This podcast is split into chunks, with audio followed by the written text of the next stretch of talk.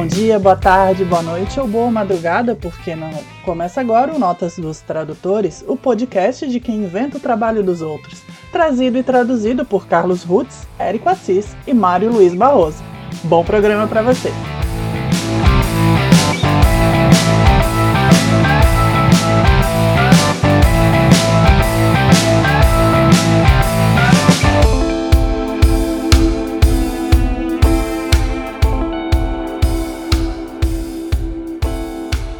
Olá! Olá! Alô, você, garotinho e garotinha, este é o Nota dos Tradutores número 3. Você está ouvindo três tradutores tradicionalistas, pero não muito. Meu nome é Érico Assis. Eu sou Carlos Rutz. Mário Luiz Barroso. Nós estamos num podcast dedicado a tudo que diz respeito a tradução, tradutores e traduzir ou, como a gente gosta de dizer, sobre inventar com o trabalho dos outros. Como vocês já sabem, nós três trabalhamos com tradução no mercado editorial, traduzindo principalmente histórias em quadrinhos, mas não só, do inglês para o português, mas não só. E o programa de hoje é sobre uma polêmica de tradução que a gente chama de o caso da agenda feminina. Gente, esse vai ser um episódio diferente dos anteriores que a gente fez, porque a gente vai tratar de uma tradução especificamente, e ainda mais especificamente de um termo usado na tradução que teve uma certa repercussão. O que a gente vai falar hoje saiu na revista O Espetacular Homem-Aranha número 25, publicada em novembro de 2018. O original americano era Amazing Spider-Man 789. Quase que eu falo o número em inglês. Mental. Uh, os autores dessa história são o roteirista Dan Slott e as artes são de Stuart Immonen. Pois é, nesse mesmo mês, novembro de 2018, quando a Panini publicou, acho que é assim que chegou na banca e o primeiro leitor pegou na mão, esse leitor foi para o Twitter e reclamou que essa edição tinha uma, abre aspas, tradução cretina.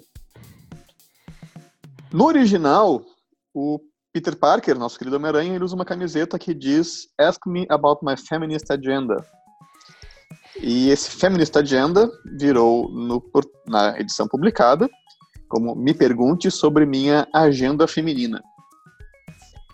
Então, o nosso feminist agenda, a gente já vai, tradu vai traduzir isso direito, mas ele sai como agenda feminina o leitor reclamou de agenda feminina, a reclamação dele foi bastante retweetada, saiu nas redes sociais, saiu em vários sites especializados e virou até uma matéria no Globo Online dizendo erro de tradução em HQ do Homem-Aranha revolta leitores. Então, essa camiseta ela tem uma história interessante, que ela, ela era de uma personagem chamada Arpia, que teve um rolo, teve um namorico aí com o Peter Parker por um tempo, e a Arpia teve uma série própria nos Estados Unidos, nunca saiu aqui no Brasil. Essa série é escrita por uma. É uma autora que é uma ativista feminista, uh, pelo menos ela escreve bastante sobre feminismo, que é a Chelsea Kane. Perdão, Chelsea Kane? Chelsea Kane? Chelsea Kane. Badum! Você não sabe o sobrenome? Uh, Chelsea Kane, Mário. Ah, perdão. Siga em frente, por favor. Favor, obrigado. Então, a, a Chelsea Kane, quando a revista da Arpia foi cancelada, ela reclamou que tinha muito leitor uh, tradicional machista se opondo à revista e isso tinha levado ao cancelamento. Né, então, a, essa camiseta da, da Arpia, que ela aparecia inclusive na, na, nas capas, às vezes, acho que na capa da última edição da revista, ela aparece com essa revista, essa capa do Ask Me About My Feminist Agenda, uh, virou um símbolo, assim, né, de como os leitores estavam interferindo na Marvel, como os leitores tradicionais estavam interferindo na Marvel e brigando, né, com essas uh, autores que queriam colocar feminismo, por exemplo, na, na discussão. Então, uh, por mais que essa discussão não tenha chegado aqui no Brasil, necessariamente, acabou virando um outro problema quando a camiseta apareceu com o senhor Peter Parker, que estava dormindo na da casa da, da Arpia, né, quando saiu com essa camiseta. E aí o senhor Mário Barroso, por acaso, é o tradutor de Homem-Aranha, né? Hein? Por acaso, eu, eu gosto muito de falar eu estou tradutor porque não é uma decisão nossa ser o tradutor. A gente tem que contar, além de fazer de tudo para oferecer o melhor trabalho possível, a gente tem que contar com a paciência e com a simpatia é, dos editores. Senão, você deixa de estar tradutor. É um estado transitório, né? É, ninguém senta em cima do, do título e fala assim: esse personagem é meu, eu vou traduzir até quando eu quiser. Está fora do, do nosso poder. Mas, de, de qualquer forma, né, e aliás, brincadeiras à parte, né, com o sobrenome da, da autora, eu acho uma coisa... A, a Chelsea Kane, é, eu acho muito importante que todas as vozes sejam ouvidas é, no quadrinho, nos quadrinhos, porque as pessoas elas não são idênticas, então cada uma é, tem uma ideia, tem uma ideologia, tem uma religião, tem uma bandeira. O ser humano é multifacetado, existem vários tipos de seres humanos e como os quadrinhos buscam refletir a realidade, nada melhor que todas as vozes serem ouvidas. De qualquer forma, estava eu tranquilamente viajando no fim de semana quando Érico Assis, amigo meu que por sinal está aqui como um dos meus interlocutores, me, me manda essa notícia, bem preocupado. E eu não sabia de absolutamente nada, porque eu sempre realmente, principalmente no fim de semana, eu sou uma pessoa desligada de redes sociais, de computadores, eu trabalho com computador. Se eu puder desligar o meu computador na sexta-feira e ligar de novo só na segunda-feira, é uma, eu fico feliz da vida, né? Eu gosto de passar o fim de semana desconectado. Era um domingo e o Érico me fez o resumo da situação e eu tinha certeza que não tinha traduzido dessa forma. Como eu já estava para voltar no domingo, segui a programação normal, voltei eu achei o meu arquivo e mais importante que o, que o arquivo, eu achei o e-mail o qual eu havia enviado essa tradução para a redação. Por quê? Porque toda vez que a gente abre o arquivo, ele atualiza nos metadados do arquivo do programa, ele atualiza é, o momento em que você é, abriu ou mexeu, alguma coisa assim. E o meu e-mail datava de dois a três meses antes da publicação. Claro, a tradução tem que ser feita com antecedência, porque vem todo um processo de produção que, se o nosso ouvinte se interessar, ele pode ouvir o programa anterior, o programa número 2, que fala sobre os processos de produção, é, de tradução, no caso da história em quadrinhos. E eu encontrei é, esse e-mail, eu entrei em contato é, com a Panini, enviei o e-mail sem mexer no arquivo, porque aí nos metadados a data do e-mail é, ia constar de dois, três meses atrás, e isso é extremamente importante para mim, por quê? Porque isso provava que o erro de origem não era meu, não era um erro do, do tradutor. Não foi assim que eu tinha feito. Pode falar, seu Érico. Tinha, tinha traduzido como, Mário? O Feminist Agenda. Eu, é, essa camiseta já tinha aparecido mais vezes ali, porque apesar da revista do Homem-Aranha não ser a revista da Arpia ou da é, Mockingbird, como é, é no, no, original, é, como eles estavam namorando há um certo tempinho, essa camiseta já tinha aparecido algumas vezes, inclusive com a própria personagem utilizando. E, apesar de serem aceitas as versões pauta feminista e agenda feminista, eu sempre traduzi como objetivos feministas. Por quê? Porque o meu objetivo como tradutor era atingir o maior número de pessoas possível. E eu acreditei que não estava consolidado o suficiente entre todo tipo de público. A gente precisa ver que os quadrinhos não são lidos só por é, pessoas extremamente bem informadas. Eu acreditei que o Agenda eu não gosto da tradução, para começar. Eu acho que Agenda realmente é um, é um livro com calendário para você marcar os seus compromissos. Eu não gosto. Bom, se eu tivesse que escolher entre agenda e pauta, eu ficaria com pauta, mas eu acredito que pauta não seja também um termo de grande popularidade. Então eu sempre traduzi como objetivos feministas, que eu acreditei que o maior número de leitores entenderia. E depois, por causa de todo, é, é toda essa celeuma, todo esse problema, eu vim a descobrir que era mudado para é, pauta feminista, provavelmente. Eu realmente não, não vou lembrar. Mas de qualquer jeito era mudado é, na redação, e ok, porque está dentro da, das competências, direitos do, e até deveres do editor fazer da forma que seja mais adequada segundo os critérios dele. E, enfim, eu entrei em contato com a Panini e a Panini, eu perguntei assim, vocês gostariam que eu respondesse ou vocês é, gostariam de fazer ó, relações públicas desse caso? Aí eles falaram que como a revista é deles, eles assumiriam. E eu concordo plenamente, porque assim, realmente é algo em que é, era um problema que estava sendo gerado para a editora. Eu sou um colaborador, eu não sou dono do material. Então, se eu houvesse errado, intencionalmente ou não, eu acho que caberia a mim pedir desculpas. Como eu não errei, eu falei assim: olha, não fui eu que errei, está aqui a prova. E acredito que a editora resolveu o caso da melhor forma possível, né? É, fazendo que os leitores se tranquilizassem, pelo menos essa foi a minha impressão. Da parte das pessoas que acusaram, xingaram, etc., eu realmente eu não me ofendo, eu acredito que quando você está no meio público, teu nome é, atinge centenas, milhares de pessoas, você está sujeito a isso. E eu não seria a primeira pessoa a reclamar de é, assassinato de reputação no meio virtual, porque eu não fui a primeira, não seria a última, e situações muito mais importantes é, já houve isso e não seria eu, um pobre editor, que é, iria fazer a diferença. O que eu posso dizer é, também citando novamente o programa anterior, sobre as etapas do processo.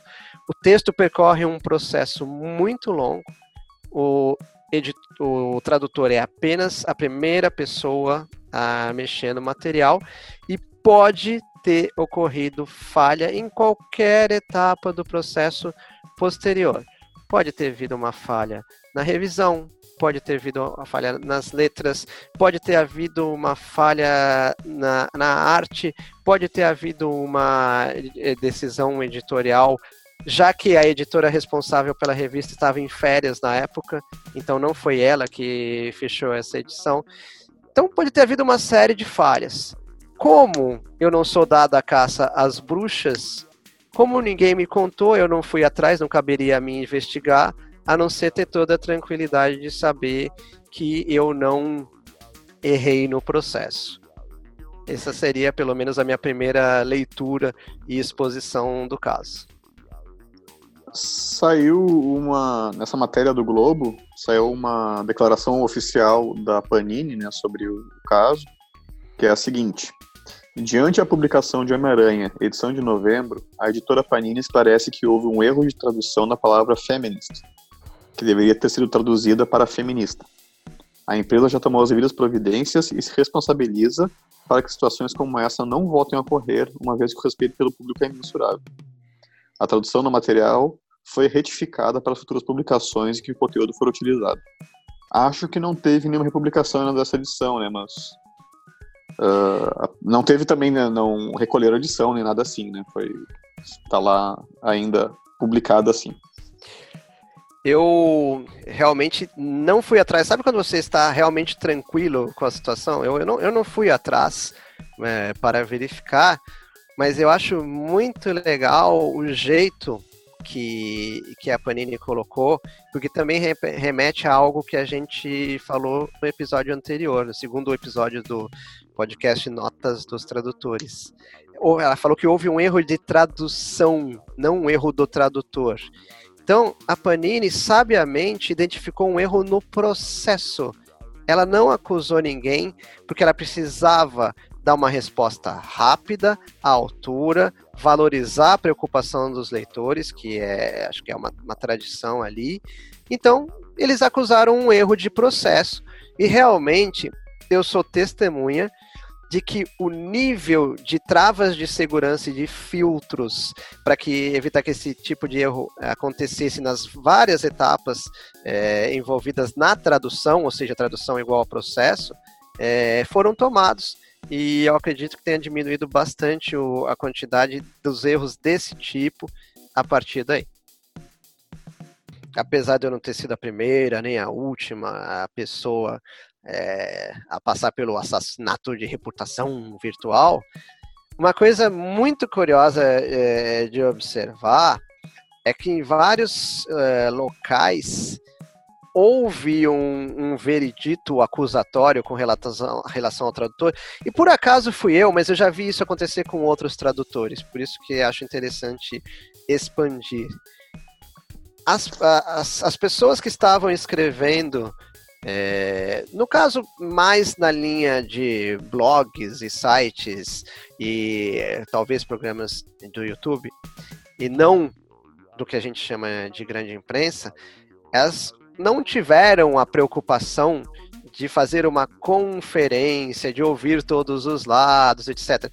Já deram o veredito, já identificaram a causa.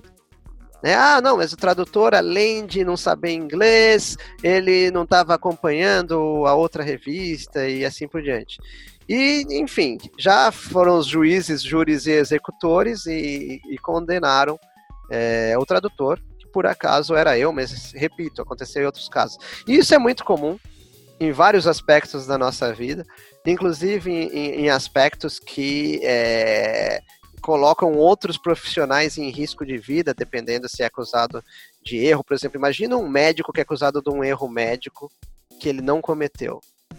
É, as pessoas podem querer se vingar de uma forma física, inclusive.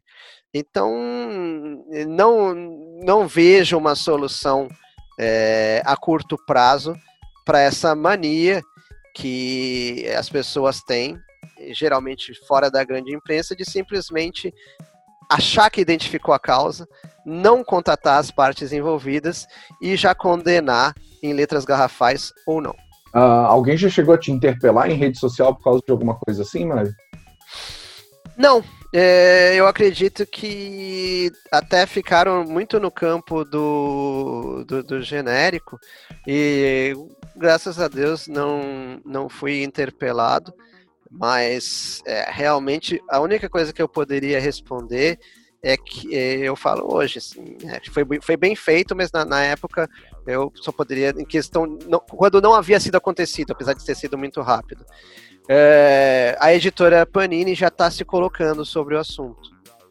Eu não posso, como tradutor, eu não tenho direito de falar em nome da editora. Apenas a editora pode falar é, é, em nome da editora, mas como prestador de serviço, como colaborador, se a editora houvesse solicitado que eu me pronunciasse, eu assim o faria, porque eu acredito que está na minha obrigação profissional de uma vez convocado, é, eu colocar a situação. Eu concordo contigo que eu acho que foi bem, tecnicamente está bem colocada a, a declaração oficial da Panini, né, dizendo que foi um erro de tradução e não um erro de um tradutor mas ainda acho que para a maioria das pessoas essas coisas se confundem. Por mais que a gente tenha explicado no nosso episódio lá, né, a diferença que a gente faz entre tradução, processo, tradutor, pessoa, eu acho que a maioria das pessoas ainda mistura as duas coisas e talvez tenham, usando uma tradução ruim, tenham te jogado para baixo do ônibus. Uh, é, mas assim, eu não, não sei se também que outra forma eu colocaria essa declaração oficial da Panini. Eu acho que tecnicamente ela tá, tá bem colocada, é um erro de tradução e é um erro do processo, né? É um erro da, da, da cadeia de produção da, da revista. Não é um erro daquela pessoa que está acreditada ali como tradutor. E, e, erros acontecem, né, gente? Acho que é bom de reforçar isso. Por mais que passe por várias pessoas, um, um gibi, por mais que qualquer publicação passe por várias pessoas que tentam conferir aquilo, pode acontecer um erro como esse, que, que é um erro, e é um erro que mexe com uh, tendências políticas, com posições uh, sociais aí que estão em discussão ferrenha, né? E aí vai pode acontecer o que aconteceu. uma coisa muito interessante que é, é só questão de parar para pensar. Como a Panini é uma editora exclusivamente de entretenimento, ela lida com livros, com gibis, com figurinhas. A Panini, ela não tem e nem quer ter, nunca quis ter, uma posição política ou ideológica sobre qualquer coisa. Porque como toda boa empresa no mundo capitalista, a intenção é vender para todo mundo. Para quem é feminista, para quem não é, femi não é feminista, para quem gosta do verde, para quem gosta do azul. Então, é, é uma questão de parar para pensar.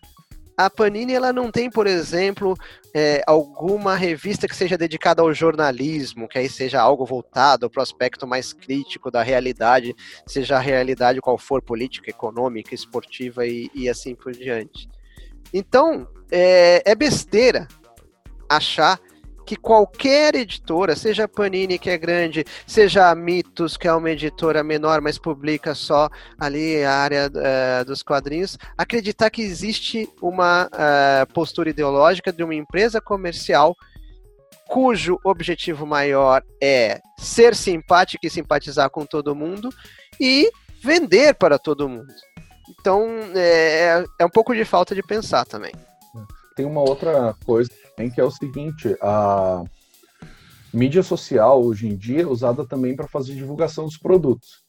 E em muitos casos, o, as pessoas envolvidas, ou autores, ou artistas, editores, estão na linha de frente para fazer essa divulgação.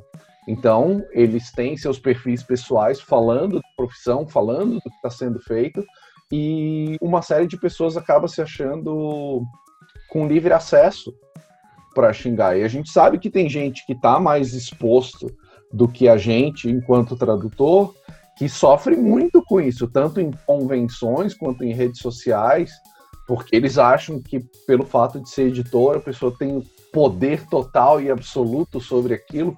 Então, a gente sabe de, de, pessoas que sofrem uh, quando não só quando sai algum tipo de coisa errada, mas algum tipo de discordância, posicionamento. E e são muito agressivos, mas é agressivo de internet, né, também. É o, é o corajoso online. e extremamente contemporâneo ao momento que ocorreu é, o caso da agenda feminina, poucos meses antes. Não, infelizmente eu não vou é, lembrar o nome da editora da Marvel, que até depois eu acompanhei com, com interesse, porque ela trabalhava muito bem e hoje ela está numa outra editora. Mas teve uma editora da Marvel que, por publicar, no momento de hora de folga dela, publicar uma foto tomando milkshake, ela foi acusada de, na hora do serviço, estar é, tomando sorvete com as amigas e alguma coisa assim. Isso gerou uma repercussão, várias pessoas tiraram foto tomando milkshake, homens, mulheres e, e assim por diante. E eu acho curioso que as pessoas se achem no direito, né? E aí, eh, no caso, leitores americanos, de chegar e ficar acusando porque a pessoa não sabe qual que é o, horário do intervalo daquela editora.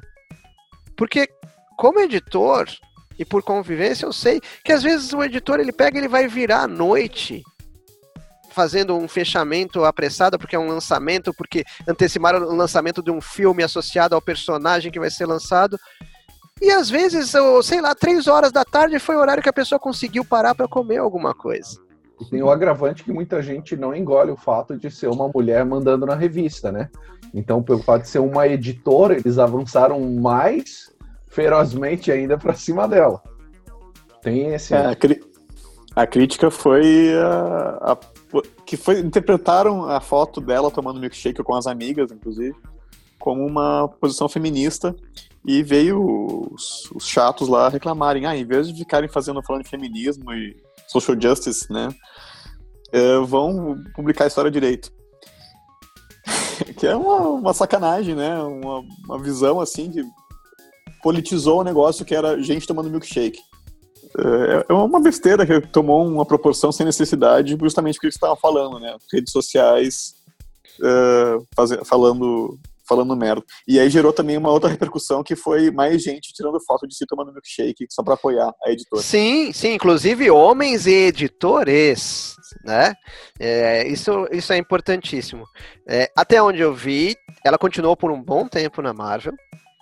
E como eu passei a acompanhá-la, você vê que o fato dela ter sido atacada, eu já gostava do trabalho dela, eu passei a acompanhar mais ainda é, de perto o trabalho. E aí eu vi, eu vi ela anunciar, estava saindo da Marvel, mas ela estava indo para uma outra editora, onde ela poderia trabalhar é, com é, mais poder de decisão, enfim, é, ela. Claro que na, na maioria das redes sociais todo mundo é feliz, né? Dependendo da, da, da, rede social. Mas ela tava, estava numa outra editora, feliz da vida, acompanhei as postagens dela sobre o trabalho dessa nela, nessa outra editora. Ela continua produzindo bastante, continua trabalhando, e no que eu tive acesso ao material, ela continua trabalhando bem, do mesmo jeito que ela estava trabalhando bem na Marvel. Então, como nós já admitimos em episódios anteriores, a começar pelo primeiríssimo episódio do podcast Notas dos Tradutores, nós não temos a memória do Johnny Mnemonic, que se lembra de tudo, que a memória dele não é nem fotográfica, eu diria que é cinematográfica. Enquanto eu falava, o Érico Assis, rapidamente e habilmente, localizou o nome dessa editora do Milkshake. O nome dela é Heather Antos. Ela trabalhou na Marvel mesmo, trabalhou com Star Wars, eu acho, na Marvel. E, segundo o Twitter dela, atualmente trabalha na Valiant e na Image Comics. Né? Deve ser editora freelancer para a Image.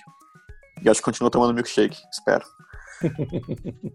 Eu lembrei também de um caso que teve pouco depois da Agenda Feminina, também com a Panini, que foi uma revista do Demolidor, em que aparecia a campanha presidencial do Wilson Fisk para prefeito de Nova York, e apareciam, acho que, cartazes em que ele era identificado como mito, né? E os leitores fizeram a relação com a campanha do Bolsonaro aqui no Brasil. O inglês, o original agora não vou lembrar, mas não era MIF nem nada assim, mas tinha alguma relação que dava para ser traduzida como mito. E nesse caso a Panini até colocou, liberou o seu tradutor, o Paulo França, para comentar o caso e por que, que ele optou por aquela tradução como mito. E eu acho que ele fez uma defesa muito boa, uh, dizendo que não tinha uma questão ideológica ali, ele não queria colocar nada pessoal dele e reforçando que a própria Panini também não, não vai assim, comprar briga por, por besteira. Uh, mas eu acho uh, interessante res, ressaltar, pegando o que o Mário falou, que por mais que essas empresas elas não queiram comprar problemas né, com outras ideologias, não queiram desafiar ninguém na, seu, nas suas crenças e seus pontos de vista, uh, a Marvel e também diria a DC, elas sempre tiveram uma posição mais progressista né, mais ideias, pelo menos vendem, não quer dizer que elas são empresas ou que são administradas por pessoas assim, mas vendem mais ideias de esquerda, né, do que do que outras. Eu acho que tem a ver muito com a posição dos super-heróis como defensores da, da justiça e tudo mais. Isso identifica às vezes como posições de esquerda, mas não vamos discutir isso se é esquerda ou direita ou, ou não é nada disso. Uh, então uh, acontece, vai acontecer isso nas revistas, mas isso nunca é para tradutores de esquerda ou de direita. Rapidamente, só para falar sobre Marvel e DC, digamos que a posição delas que poderia ser rotulada ou mais associada à esquerda é a liberdade de expressão que elas concedem aos seus roteiristas, por exemplo. E nesse sentido, roteiristas de todas as cores e tendências acabam escrevendo na, nas duas editoras. Porque vamos pensar bem sério, no país mais capitalista do mundo, em duas editoras que fazem de tudo para vender quadrinhos, filmes, bonecos articulados, agendas, é, é, revistas, é, né, é, cadernos universitários, enfim. Vocês acham mesmo que alguma dessas editoras gostariam de vender só para os eleitores do Partido Democrata? Não. Pois é, não é, não é o caso. Justamente, ah, eu acho que não, essas editoras não querem comprar briga, certamente. Mas não deixam também de se posicionar desde racismo, Vietnã, etc. e tal. É, sempre se posicionaram e às vezes muito explicitamente, né? Então elas não tiraram o corpo em várias situações, por mais que talvez elas não levantem bandeira eleitoralmente, e claro, se a gente vivesse lá, talvez a gente identificasse essas nuances um pouco mais rápido do que morando aqui, né? Quando tem alguma menção aqui ali, mas acho que também é, não deixaram de cumprir o papel de uh, avançar um pouco ali. O Maurício de Souza tem uma, uma frase, eu não sei a frase perfeita, assim, eu vi ele repetir várias vezes algo no sentido de que ele, a empresa dele, não levanta bandeiras. Ela, ele pega a bandeira quando está passando na janela. Então, se é uma coisa que já está em discussão na sociedade, se é uma coisa que já está muito bem firmada para ele se posicionar, ele se posiciona. Mas ele não vai levantar bandeiras porque ele é uma empresa. Ele é comercial, é uma um, a Marvel, a DC é do mesmo jeito. Eles não vão uh, entrar numa treta gigante por uma coisa ainda mal definida na sociedade. Eles vão pegar bandeiras quando elas já estão. Uh, já passaram do, do, nível de. do nível de aceitação, assim, da maioria da sociedade concorda com aquilo. Né? Eles não vão pegar opiniões de uma minoria e propagandear aí nos seus gibis. E eu diria que isso daria um ótimo assunto para um próximo episódio. Está anotado na pauta, digo, na agenda, digo nos objetivos, Sussu. Me pergunte sobre a pauta do Nota dos Tradutores. Certo. Então, caríssimos amigos, diretamente das aprazíveis cidades de Pelotas, Joinville e Florianópolis. Diretamente das aprazíveis cidades de Pelotas, Joinville e Florianópolis, o Notas dos Tradutores encerra mais um episódio. Fique ligado nos nossos programas anteriores, nos próximos, através do seu agregador de podcast preferido, seja Spotify, Google, Apple, Deezer, etc. Nós voltamos em breve com mais um programa sobre tradução, tradutores e traduzir. Ou sobre como a gente inventa com o trabalho dos outros. Falou! Valeu! Até lá! E por hoje é só, pessoal. Até o próximo Notas dos Tradutores. Tchau!